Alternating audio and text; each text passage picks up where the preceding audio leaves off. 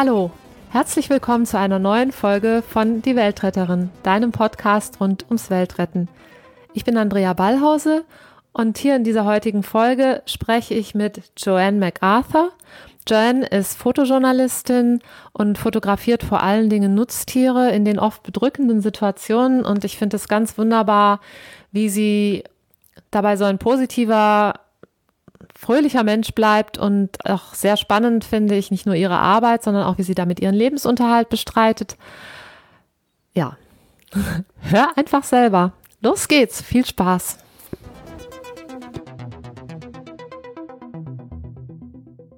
Yeah, we met on the International Nature Photography Festival, and I you had did a wonderful speech, and I bought a book of yours, and uh,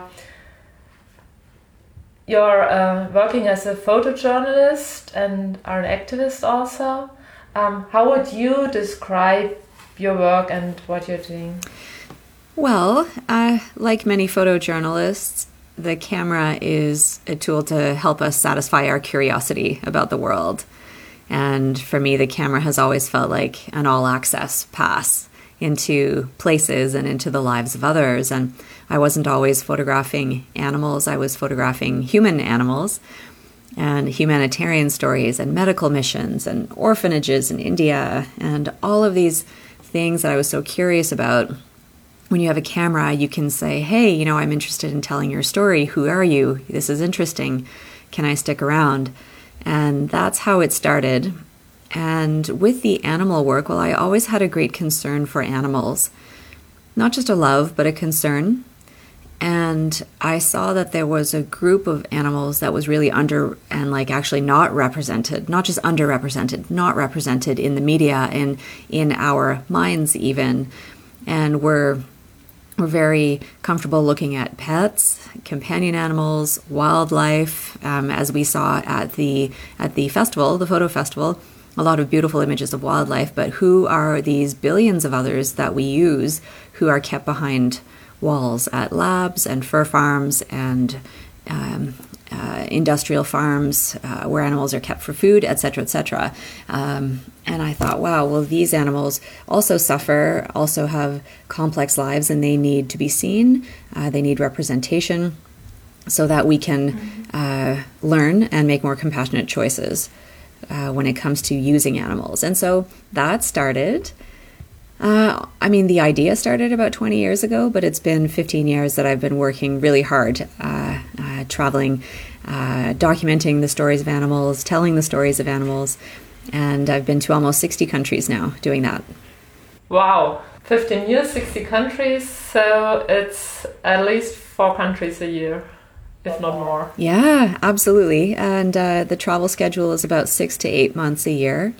Sometimes it's planned well in advance with, you know, three months in Asia or Africa. And then sometimes, like just a few months ago, when the floods and the hurricane hit North Carolina, that was an opportunity to go and photograph how the animals are just locked up in these factory farms. They are considered objects, they're not considered living animals, and they are covered by insurance. And so people left, and then um, millions of animals drowned in these uh, in these farms.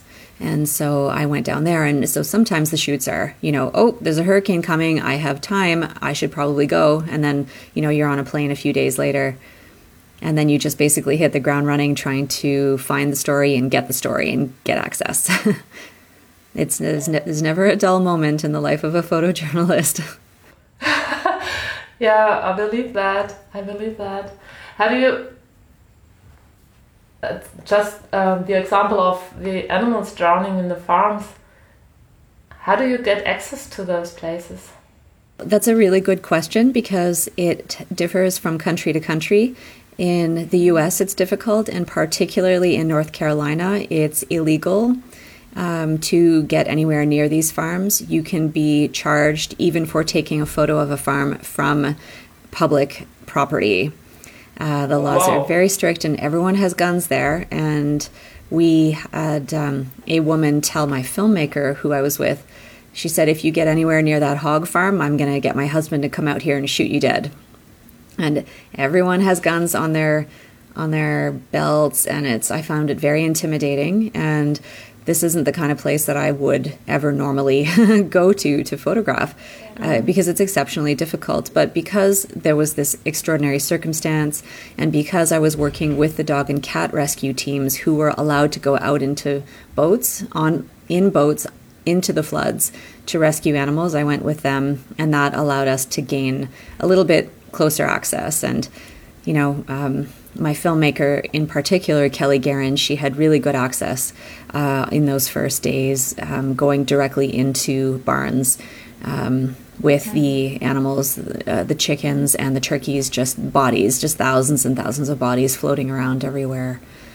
Um, but as the waters receded, it became very difficult. And now, as as to farms worldwide, these aren't places that farmers or uh, companies, big corporations, want people like me to go because the conditions are so bad. And sometimes I get a tour, but that's not often the case. And so I work with a security team and I go in at night and I spend the night. Um, sometimes when you're invited in, they clean up quite a bit, and so it doesn't look nearly as bad. But what I have found, whether I'm in Australia, Sweden, Canada, no matter where it is, if you go unannounced, you see how the conditions really are, and they're quite filthy. Uh, and there's often a lot of death as well, whether they're chickens or hens or or pigs and piglets, and especially fur farms. There's a lot of death at fur farms as well. This is just part of doing business and part of the cost of keeping animals in, in such close confinement. And and those are the images that ended up uh, in the We Animals book, which you have there and they are also the images that are on my archive. Uh, it's called the We Animals Archive. And there's about 12,000 images and videos there that are made available for free to anyone helping animals. Yeah, I mean, the work is very much about helping animals, and it's a different business model for photographers because we have to make a living selling our images. But um, I've done it differently so that I don't have to rely on the sale of images because I want those images to be out there in, in the world, and they really, really are.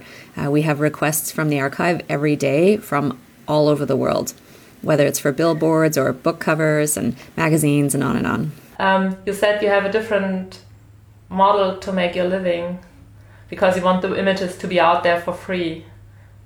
Can you tell about how you how, about your model? Yeah. Um, well, I, I have always been a photographer. It was it's only it's been my only profession. So I did uh, food photography and wedding and events. I've I have photographed over 600 weddings in my life. I know. And that paid for the good stuff, as I called it, which was the documentary work and all the travel that I wanted to do. And over time, I built a reputation for this animal work. And someone suggested that I set up a program where people could become monthly donors. Mm-hmm. And since we have done that in these last few years, we have over 300 monthly donors. Some people it's like $5 a month, some people it's $100 a month. And we also apply for grants now. So I have not done any commercial work in in many years now, maybe, maybe like five years now uh, because the project We Animals is funded. And it's funded to the point where we have staff, we have communications people, social media people, uh, I have a filmmaker, I have an archivist and an editor. So, what is actually happening, which is really exciting, and because we have funding, We Animals is becoming We Animals Media, which is a, a mini agency dedicated to telling the stories of animals who need visibility and who need our help, essentially. So this is a big time of, of growth for us, and it's very scary. And you know, we're cutting it close with with the financials. Um, so we've hired someone to help us uh, fundraise. So so lots going on. So it's funny, eh? Like you don't. I never planned this. I didn't plan to you know go from girl with camera to you know, woman running agency. But um, again, this is all in the service of animals and how I can best uh, get those stories out into the world, which is also why I'm doing a lot of speaking engagements now. I'm not just, uh, you know, traveling from country to country shooting, but it's about uh, telling those stories, which is how we met. Mm. Yeah, I, I love your business model because it um, not only gives it the freedom to you to, to do what you really want to do, but it also shows that people really care and that yeah that if you do something really good that you can find supporters who say, I want you to succeed, I want you to continue this work, and therefore I support you. Exactly. Yeah, that's really great. Exactly. Yeah. It's very humbling and motivating to have all of these supporters and intimidating. I will say that as well.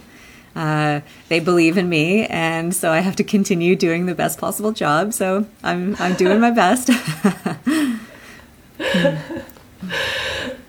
Looking at what you already achieved and, and at your great work, it really for me it sounds like oh okay you feel intimidated. Also, you a person like you feels intimidated about that because you're doing such a great job and for many years now and oh. yeah. Well i think that feeling uh, intimidated and humble keeps the fire going you know? Mm-hmm. um, I, I feel a great sense of responsibility to do a good job if i'm trying to speak up on behalf of you know those who can't speak up for themselves. Yeah. And so there are many ways of doing that, including the images themselves, which we haven't talked about yet. They have to be strong images. Um, they have to. It's interesting because what I photograph is often so violent and so terrible and so cruel. So, how do you get people to look at that and not turn away? And so, the challenge is to make beautiful images that are engaging and poignant with a story behind them. And that's not always possible, but it is possible. And um, and so it's it's about creating something uh, poignant. I guess that's the best word for it. And yeah. Uh, yeah. It has to touch the heart of people. Exactly. That's exactly. The, yeah. Yeah, and so in those images, eye contact is often important with the animals.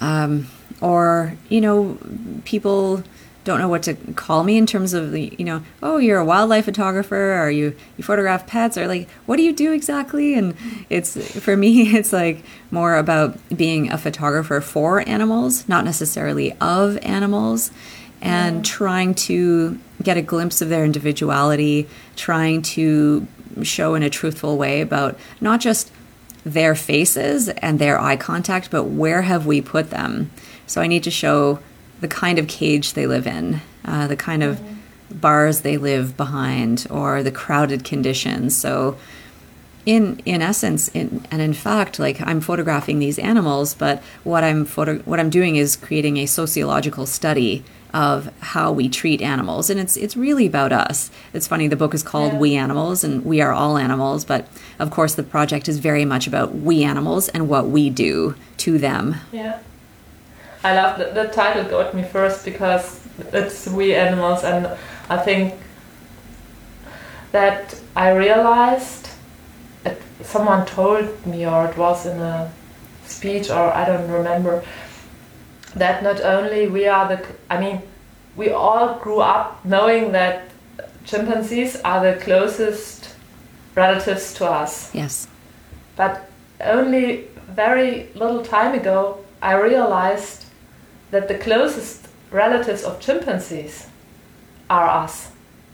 Not the orangutans, not the um, bonobos and chimpanzees you take together as one, well, it's not one species, but they are closer. But then the closest really are us and not the others, which really draws us right in the middle of all the other animals and not so apart as we tend to see us oftentimes. And, yeah. yeah. Yeah, I wonder what they think about when they see us. I mean, we're everywhere. We're on all of their territories worldwide. And poor pale ape.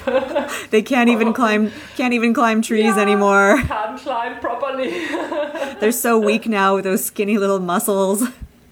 Yeah, something like that. Yeah. yeah. Um, uh, we, we talked about touching a heart uh, of the people, what do you have like a special experience or something that you would like to share that touched your heart? Well, there have been so many. Often the yeah, stories are heartbreaking because with my work, I'm trying to reduce the amount of suffering in the world. But mm-hmm. that means bringing, getting people to, you know, not wear fur and eat fewer animals and reducing suffering that way. But I can basically never reduce the suffering of the individuals who are right in front of me especially if they're next in line for slaughter or you know 500,000 birds that I meet in one night in the broiler sheds. And and so it's uh, it's very very very sad work to try and like to spend time with them and to compose beautiful images of, of their faces and to connect with them and then to walk away. Um, now I, I, certainly have lots of stories of individuals who've been rescued um, yeah i mean there are so few of those individuals and ron who is on the cover of the book Mm-hmm. Uh, he and I, he was a chimpanzee who was used in research for over 30 years before, oh, maybe almost 30 years before his rescue. And he was one of the lucky few who ended up at a chimpanzee sanctuary. And he was a very traumatized individual, but he he healed, and um, the staff got to know him, and all the chimpanzees loved him because he was a peacemaker among the the 300 chimpanzees. And when new chimpanzees arrived at the sanctuary, they usually met him first because he was such a warm, welcoming presence. And Ron and I were exactly the same age, and uh, I I was able to see his charts and and uh, learn about his story and what he went through. You know, um, it's it's one thing to know the details, but then to chart them out next to my own life. You know, when I was when Ron and I were eight years old, he had already been in a cage suspended above the ground like a bird, you know, in a lab for five, six years.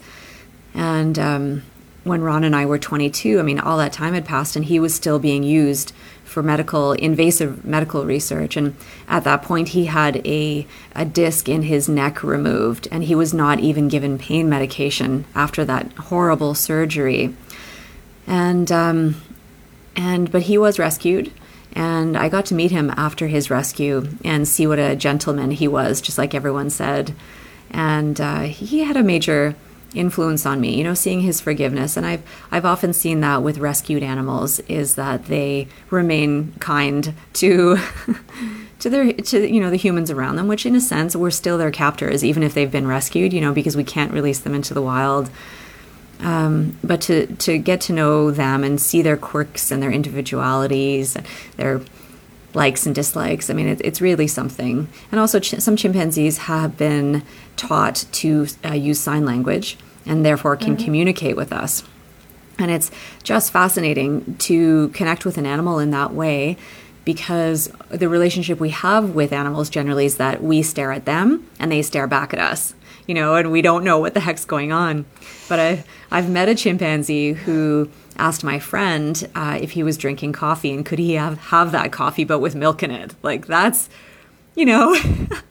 he noticed my friend's hot drink and he wanted it, you know, and he had the, the tools to speak to us. And also, my friend had stretched ears, as, as a lot of people do. It's fashionable these mm. days. And the chimpanzee asked my friend if his ears hurt. Isn't that incredible? Wow. And so it was it, it was just so um, eye-opening for me that though there are of course there's a complex individual inside every animal, but to be able to see it and hear it, see it expressed was life-changing. I believe that. Yeah, I believe that. That would be a great interview partner one time too. That's him. I yeah. love that. yeah, yeah, you're so right yeah, really to to ask about what they what they think, what they love, what they yeah. Mm-hmm. And sometimes they express that as well with gestures, like how how they're mm-hmm. feeling. They can be asked yeah. that. Like the famous gorilla, I think Koko the gorilla had a very extensive uh, use of vocabulary through sign language. Mm. Yeah, yeah. Even in other animals, I mean, you see it like even if they can't express or or cat can't can't talk, but still you you see if she's afraid or if she wants something or we uh, I, I I started to um, clicker train, training with her. Yeah. And the first thing that I taught her was to sit down, and then she got a treat. Yeah. And so, but by the time she changed the training so that now when she sits down, I know she wants a treat. Ah. very smart, very smart. Yeah, yeah. So she has several different places. So when she sits there, we know she wants something to eat or she wants a treat. they can train us, and they do. Yeah, sort of sign language. Yeah. Um, yeah, talking about your your work, and you said it, it's often heartbreaking, and still you have such a warm, how you say, charisma, and and such a loving, yeah, attitude. And how do you do that? And you smile so often. How do you how do you do that? Uh, well, I mean, the unexciting answer is that it's simply my personality. but I mean, I'm. but on the other hand, um, I I could walk around in this world feeling really angry, but that is a tremendous waste of energy for me. I have finite energy, and I need to use it creatively and I need to uh, be forward thinking. And I also want to inspire people. I don't want to scare people off. I don't want to make people feel terrible. I want people to feel inspired and empowered to care. Caring is a wonderful thing. We feel scared to care. We feel, um, yeah, like, and this is expressed in my project, the Unbound Project, which is about women on the front lines of animal advocacy. Um, there are so many women animal advocates around the world, and yet men have a leadership role in animal advocacy, but mostly it's women doing the work. Um, but one of the questions in this in this project is like, why women, and why is it women doing this work? And there are a lot of possible answers, but one of them is that we women are allowed to care more. We're we're nurtured that way. Yeah. It's not just nature; it's nurture that we can express care for others more than men feel that they can. It depends on the culture and depends on the country, but. Um, but where was I going with that? Oh yeah, like back to I think that I have always been nurtured by my parents to be allowed to care and ca- to care deeply and to express my care. Um, and I care about people as well. I want people to feel great. I want people to feel empowered to take action and um, and so yeah, and you know, focusing on the good, as I've mentioned, and feeling hopeful, because I do believe in people, and I think if people are given the opportunity to care and also to learn, that they will. I mean, animals and all the animals we share this planet with are so incredible and complex, and we're just so lucky to live here. I mean, this is just magic. Yeah. This this place from the yeah. birds, the birds I can see in the trees right now.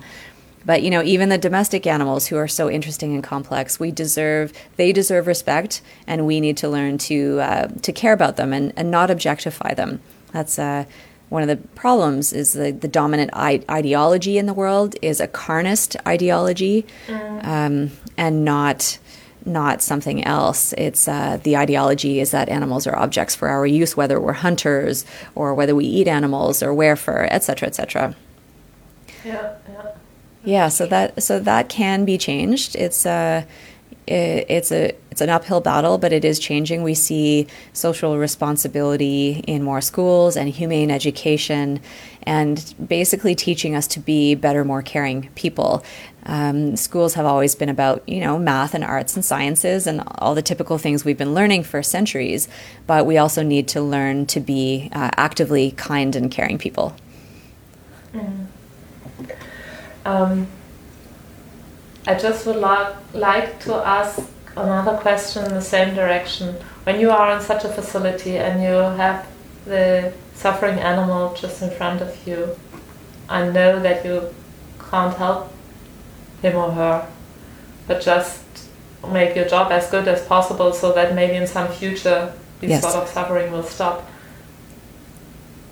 Um, do you need like a handkerchief? Do you need like uh, some I don't know week of caring for yourself afterwards or something? Or how how how can you handle this in this situation? Yeah well you know i am not the best example of someone who's great at self-care i will say. I am a great advocate of self-care. I promote it to everyone who is compassionate and empathetic and hurting because of the state of the world um, but I had to learn to isolate my emotions about things. That was, I learned that over the years. You know, I, I used to feel constantly in extreme emotional pain because of everything that I had witnessed.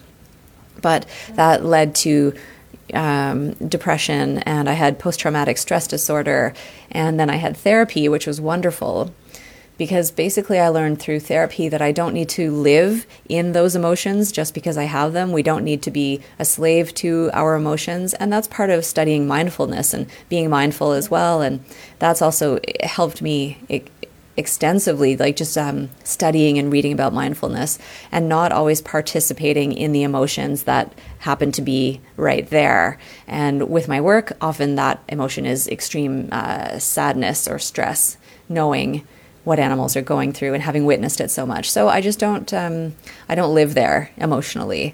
I choose to live in a state of happiness and hope, and that took practice. I couldn't just change my mind. I had to get myself out of the rut. Oh, you're thinking about pigs and gestation crates all morning. Stop. Think about this instead. Get out of, the, you know, out, out, out, out. And then eventually it became a habit. Thinking is a mm-hmm. habit, just like, so, like smoking and so many things are habits. Thinking is a habit as well. And so I had to change that habit. And um, so that's also why I'm, um, I'm able to face animals in those situations, which is horrible and depressing and sad, but then I can leave and still be healthy and happy. Mm, thank you. Yeah. Thank you for asking. yeah, it's a, it's a really, I think this is a topic what um, keeps some people from uh, from looking because they don't know how to deal with their emotions and yeah. so they choose to ignore it instead of looking yeah. and stay hopeful and see what they can change. I agree. And uh, people are, are afraid of their emotions. They don't want to feel fear or sadness, and so they turn away. Um, but what we need to learn about ourselves is that we can cope with those things. And not only can we cope, but we can also take action to prevent what we've seen, and that feels great. And so you can actually feel the opposite of what you'd expect after bearing witness to uh, to things that shouldn't be happening. See, yeah. um, but people people don't know that. I mean, you also learn when horrible things happen to you, uh, when your family members die, or you have a big health scare. Um, you adapt and you learn to cope. Uh, because you have to, right? I mean, most people yeah. find a way, find a way to go on living, and I think it's the same thing with bearing witness.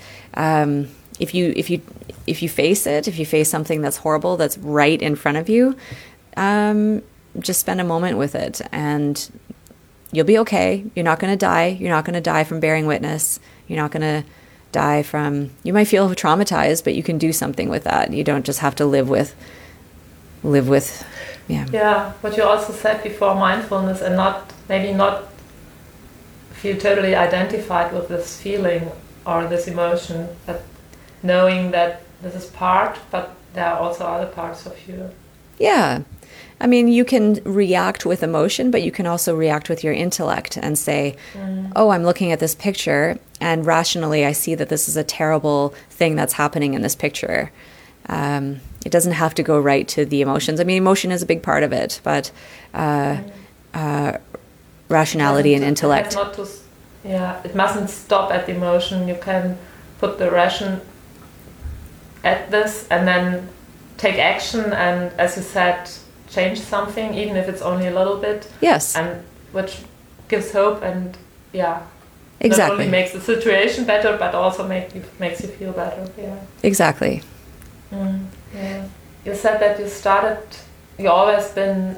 You've always been a photographer. Yes. Uh, what could you can or can maybe you, you, are there special um, events, or was it just like slow, continuous ah. change? What put you on this path, on on this, yeah, on where well, you are to where you are now? Well, I think the photography in general was fueled by an insatiable curiosity, absolutely insatiable about what's going on in the world. And then once I started seeing the invisible animals, as I call them, they're everywhere once you start opening your eyes. You don't have to travel to 60 countries to find these stories. There are single fish swimming a lot around in little bowls in your neighbor's house, or lone birds in tiny cages at the store down the street. Um, there parrots are in the hotel where I stayed in Lünen. Oh, see. Ah. Yeah, and so these these animals are everywhere, and then I just became fueled by just such a drive to tell those stories to help create change, and um, and then like time just flies. You know, here I am, fifteen years later. So curiosity brought you in this direction. Yes, yeah, and. Uh, yeah, curiosity, and not only curiosity, but a, a desire to create change. Yeah, and that's why I was so excited to speak at the conference, the nature conference in Lünen, is because all of these photographers are influential people. And I think that we can take our work a step farther when we become a little bit political about it. Um, yeah. A lot of people photograph animals because they admire, revere, love animals, or whatever word they want to, to use to describe how they feel about animals. But you know, if you if you love and revere animals, well, what can you do for them so that the work mm. becomes about helping them and not just about uh, you know our own desires? And and we're seeing that changing these days. More and more wildlife photographers are becoming conservation photographers, starting NGOs, raising money, um, collaborating with um, all sorts of interesting organizations. So it's a, it's a very exciting time, and I encourage everyone to um, to do something meaningful for animals through their animal and nature work. Yeah, yeah, this is something that I also realized this year in, in Lünen with the uh, presentations that almost every photographer talked also about nature conservation, about the threats and, and the conservation, what you can do. I, I think this really changed. I don't remember that this was so present in every oh. presentation in the last years. oh, I'm so happy because things are so dire now in this world, as you know. Uh, we have taken over most inhabitable inhabitable places and we have killed off most animals. Um, a lot of populations are down to like 5% of what they used to be, and we're still hunting them. We still think we have the right to manage their populations. No, we should be managing our population. we have taken over the world. And so we need to act very, very responsibly if we're going to, um, you know, keep bringing people into the world, which we are and um, you know and that ties into you know if we want to save animals we also have to basically reduce our use of everything uh, plastics fossil fuels um, the amount of animals we eat. We need to just reduce and and and we can do that which is also why it's an exciting time. I mean things are very dire but the possibilities for us to do better for ourselves and for others is is limitless. Yeah yeah. It's true I, I watched a film not long ago. I forgot its name now, but I will remember and I can put it in the show notes and I can tell you in case you don't already know it. It was about uh, about all these threats that we have, like how do we get enough energy, how do we get enough food, and how we with less using less resources possibly. And they had really new showed new ideas where like for example, if you have um, really small um, farm farms, yeah. uh, how you can produce much more food per per square inch or no, square inch, square meter, square whatever. For, yeah. I don't know the English word for. Yeah, it's great. I get it. Yeah. well, uh, as you do with these big farms, and really, so this was just one example, and they had a few techniques that I didn't hear here before, and it was really like, oh wow!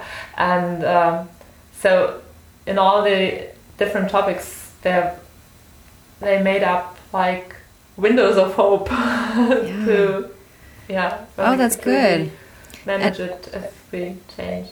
Yeah, and, and, everyone can take part. I mean, if you live in a city and you're a young person and you think there's no nature around here, there's nothing for me to do, you can start gardening. You can start a community garden. Um, you can reduce your your plastic uh, use. You can. Yeah. There's just so many things that we can do that we must, we absolutely must do. Yeah, you all, you also can do even on your windowsill. You can have like some plants or uh, nesting help for insects or something like that. Yeah. Yeah. Yeah. um, what would you say uh, is the part of your work that you love most or that gives you the most joy or satisfaction? Well, I guess there are two answers. And one is reaching people. Mm-hmm. And that's also why I'm so mo- motivated to continue and so driven to continue is because I know that my work reaches so many people every single day worldwide, and uh, the response to the work is is daily and ongoing, and um, so that is that is one of the rewards, knowing that it's working. Um, the I think what I absolutely love the best though is being behind the camera and immersed in something beautiful like photographing at a sanctuary and one that comes to mind is a baboon sanctuary in South Africa. And baboons are, no one likes the baboons there. I mean, they're often shot on sight, they're considered vermin. And uh, but here are these brave people who started a baboon sanctuary and who um, help rewild them. And um, and I was able to spend a little bit of time there just uh, photographing these wild troops. And you, I think, as a photographer, probably we all really enjoy getting into the moment, you know, getting out of our heads and just living in that split second where you are the observer and trying to create uh, something uh, poignant and meaningful and, and capture a moment in time. And so I think that is where I feel best. Yeah, speaking of uh, that, your work really uh, uh, reaches so many people every uh, every single day. I must say, you also. I mean, as I said, I already knew you were great, and then I had a look in your book and saw who who wrote lovely words about your book for you in the book, and which was most wow was Dr. Jane Goodall wrote about uh, something for you. Yeah. So, wow. How did you get in contact with her? I have been volunteering. I've been volunteering for the Jane Goodall Institute for mm-hmm. almost 20 years. I, I started out just photographing their local events. I did that for a long time, actually.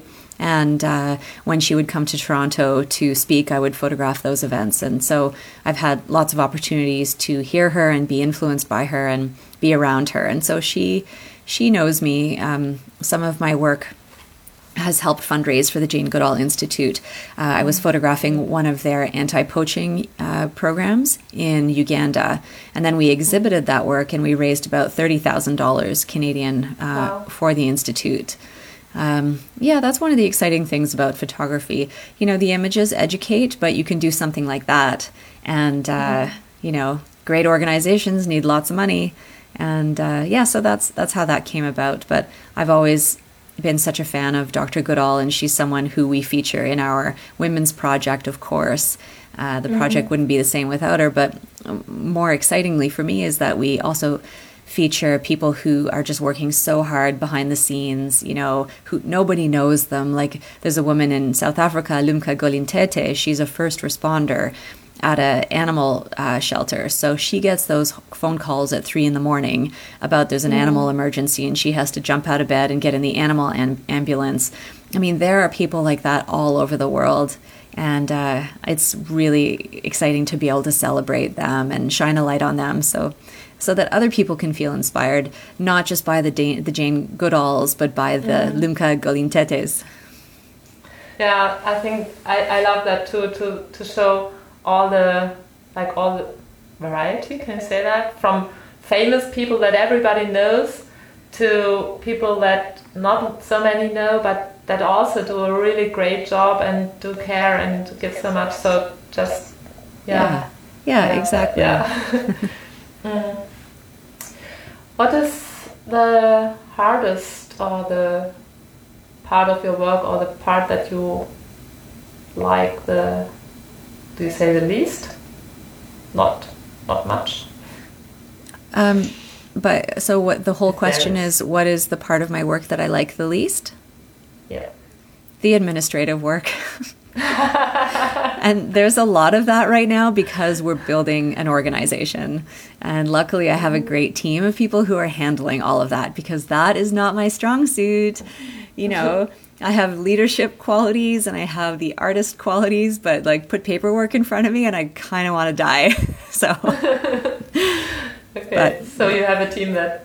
I do. Uh, people who do that. yeah, you. exactly. Yeah, good. Mm. Okay. If the whole world would listen to you for like half a minute or a minute and could understand you, what would you tell them? Wow.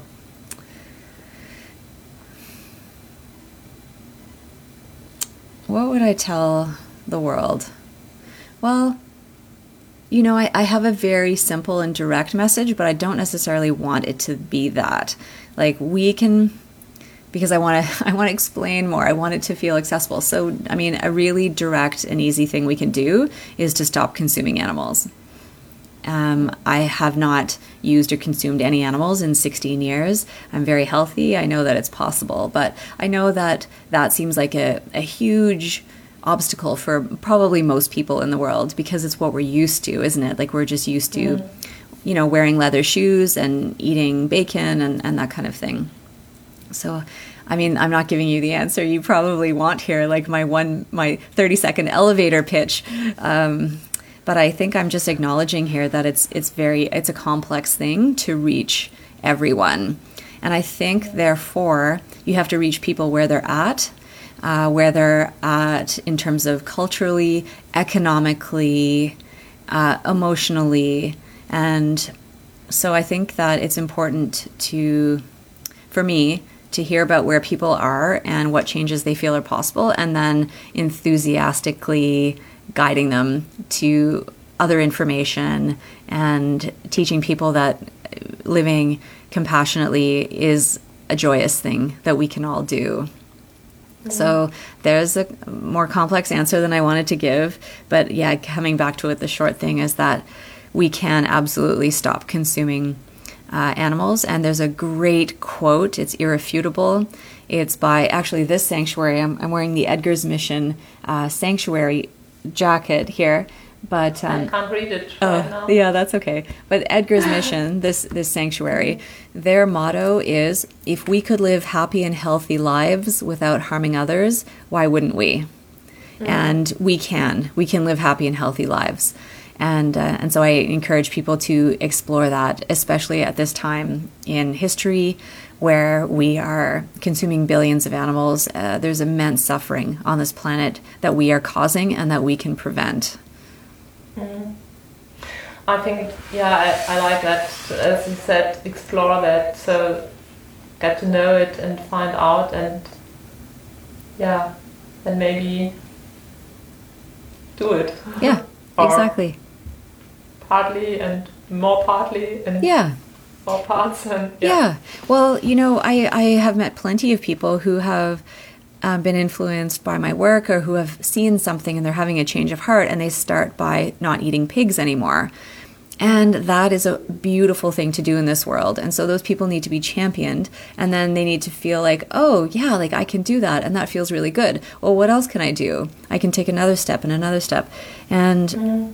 And, uh, and I think that we should we should just be championing the heck out of people who are deciding to make positive change because we we should feel good about this and we can and and people need to know that it's not like a some people feel like they will feel deprived if they eat fewer animals or no animals but what i have found is that really it's a joy to to know that i'm not causing um, suffering to those to those animals yeah. and and besides yeah. there's plenty to eat and and you know cultures, there have been cultures around the world who still are vegetarian cultures.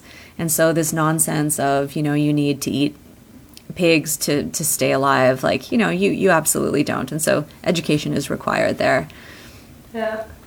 Yeah, this was something that I was, I sort of surprised myself when I, um, for a few week, uh, years we lived vegan. We now are not completely because sometimes I eat a cake where there's a little bit of egg or milk in it. Yeah. But, well, no animals. Um, and what I found, and I didn't realize this, I really felt relieved that Yes. I'm not part of this anymore. And I was like, what? I didn't even know before that this was sort of a burden that I had on me. I didn't know that. I only when I stopped it, I, I was surprised that I felt relieved. Yeah. Wow. That's beautiful. See, people don't know that they will feel that way. That's fantastic. yeah afterwards i thought like well it's like if you grow up having 10 kilos on your shoulders Yeah. and then someone comes and says, says to you i can lift those 10 kilos from your shoulders you would say which 10 kilos because you're used to it you never were without them and then when the other person lifts them up you are like oh there was something on my shoulders You- Exactly. yeah. Oh my gosh, this is such a this is such a poignant thing that you're saying, and I feel like I need to write it down and like put that out into the world because that's a really good way of explaining, yeah, what it's like. And what I also found was really, as you said, that it's not we are not deprived. I mean, of course, we grew up, um, almost everyone in our culture grew up eating meat and eggs and milk and everything. So we know how it tastes. So we can miss it if we don't eat it anymore. But there's a whole new universe of vegeta- vegetarian, uh, vegetable Based. recipes and things you can put on your bread and which are delicious and you don't know them so the meat eating people don't know what they miss because they never tasted it Yeah. so this is- is an advantage they can't miss it but and we can miss what we don't eat anymore but it's it's it, for me it was really like a new universe of of, of things to eat yeah Absolutely. And uh, when we stop eating animals, we tend to restructure our plate because meat eaters tend to have meat and a vegetable and a carb or something like that. It's a very standard way of eating. But then get rid of that meat. Well, what are you going to do? You can make, I don't know, like make bowls like with quinoa base and lentils and lots of fresh stuff on top. Tofu and tempeh and cherry tomatoes and eggplant and herbs and bowls are basically my favorite thing. what is your favorite like a bowl, a bowl of food, building it this way instead of just Yeah, uh, yeah. having meat as a centerpiece. Not really into it. I just finished before we talked. I just finished a tofu scramble. I feel very full and hearty. that's good. Yeah, that's good. Yeah. So we ended up talking about eating. Kind of inevitable, probably. yeah, sometimes I really feel like that. um, is there is there something you would want to talk about in this podcast that we did not yet talk about? Um, well, coming back to the photography, um, and I guess we did touch on it, is that I really want people to explore what they're shooting and why, and to give through their work. Um, photography is often about taking. You know, we, we literally use the word we take photographs. Um, so it is a taking, but one of the joys of photography is that can be it can be a giving instead of a taking. And when you see that uh, career or that tool through that lens, uh, from that point of view, it, it really changes things. And I think it makes the tool much more exciting uh, for us all to use. Mm, if you are thinking more about what can I give with this, Yeah. to, Yeah. And then sometimes, for example, it can be like the example I used earlier. I um, took those photos for the Jane Goodall Institute and then we fundraised with them. But it doesn't have to be that grandiose. Um, I was photographing at a, a municipal dump in Johannesburg not too long ago where 400 people live. And um, imagine living in a dump. I mean, that's that's quite extraordinary, and it was very humbling to be around those people who uh, make their living foraging for little pieces of metal and plastic that they can sell for pennies.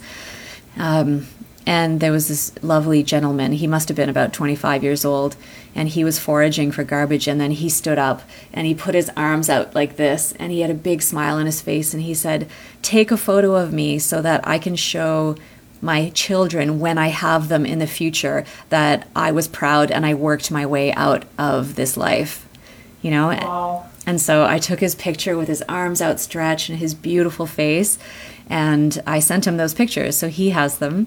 and and so that's you know that's also giving and he gave to me as well i mean then he said to me do you want me to teach you how to forage for garbage i was like yes please like this is so unknown and crazy and wild and like this is your life and i want to know about your life so he gave me a gift of learning and also satisfying my curiosity and being able being able to take images and like i i mean he changed my life just being able to interact with him and uh, the least I could do is send him this photo of him of him so beautiful, you know, with his goals of, of working his way out of his current situation. Wow. You said he changed your life. Can you specify this a little bit more? Um, I think that when you experience that kind of hope amidst such a dire situation, I mean, he lived in he lived in garbage. He lived in garbage you can't go back to your normal life and not have a sense of your extreme privilege. And mm. here I am in a house in Toronto, a wealthy city which I own. And I'm it's windy and snowing outside and I'm protected here. I'm protected from the elements, I'm protected from danger. Um, I think that witnessing him and I've and I've met so many people like him around the world um, who don't have this like insane good fortune that I have just because I was born here in Canada and you know from a middle class family so I was able to make a living and make money and so many people don't have that so I can't I can't exist in these luxurious surroundings and not give back and not um, and not always have others other people other animals the environment um, all these at the forefront of my mind because like it's my duty and my responsibility to um, to help others because I'm so privileged. Hmm. Thank you. A pity you're too far away to hug you. uh. so great what you just said. Yeah, I love that. Thank you. well, it's, you know, helping others is just the best way to live. I mean, so many people know that. So many people know that. To love and to give is the only way to do things. Yeah. yeah. I think we're nearing the end of our wonderful interview. yeah, I mean, it went by really quickly. We've been talking for an hour already. Yes, yes, yeah. yes, we are. Yeah. Thank you so, so, so much and that you let me interview you. Thank you. you yeah. answered all those questions and talked about your work and your life and what you experience. I love talking about the work that I do and the things that I see and the people I meet. So thanks for the opportunity, and uh, I hope some listeners will find it interesting and inspiring. Yes yes, that's my hope too. That people will find it, that it will touch their hearts, that it they will find it interesting and inspiring, and that they either continue or start doing yeah good things that they can do in their surrounding too. We can we can all do something. Okay. Thanks a lot. Thank you. Das war unser Gespräch. Ich freue mich, dass du es komplett angehört hast. Und ja, wenn du magst, schreib mir sehr gerne Feedback dazu. Du findest in den Shownotes zu dieser Folge den Link zu Joannes Webseite. Guck da gerne vorbei. Und also ich finde sie wirklich ganz wunderbar. Ach ja, genau. Und, und den Link, ähm, einen direkten Link auch ähm, zu ihrer ja, Spendenseite sozusagen, also wo du dich als regelmäßiger Unterstützer einfach oder einmaliger Unterstützer einfach auch ähm, registrieren kannst, wenn du ihre, ja, ich weiß gar nicht, wie ich ihre Arbeit nennen soll. Ich finde sie einfach großartig, wenn du ihre wunderbare Arbeit unterstützen möchtest. Genau. Ja, sehr schön, dass du dabei warst. Ich freue mich total und höre dich gerne oder du mich vor allen Dingen, du mich gerne wieder in der nächsten Podcast-Folge. Und ich freue mich über Feedback von dir, ähm, entweder in den Kommentaren auf dem Blog. Den Link zum Blogartikel äh, packe ich auch in die Show Notes. Oder auf Instagram ähm, die Weltretterin. zusammengeschrieben. Da kannst du mir gerne auch ähm, Kommentare hinterlassen. Da gibt es einen Beitrag mit der ähm, zu der heutigen Folge und da kannst du mir gerne auch die Kommentare hinterlassen oder mich auch einfach ähm, per E-Mail anschreiben. Die E-Mail-Adresse findest du auf meiner Webseite, die-weltretterin.de im Impressum. Das verlinke ich einfach auch. Genau. Und dann freue ich mich, dich in der nächsten Podcast-Folge wieder zu treffen. Bis dann, alles Liebe, deine Andrea.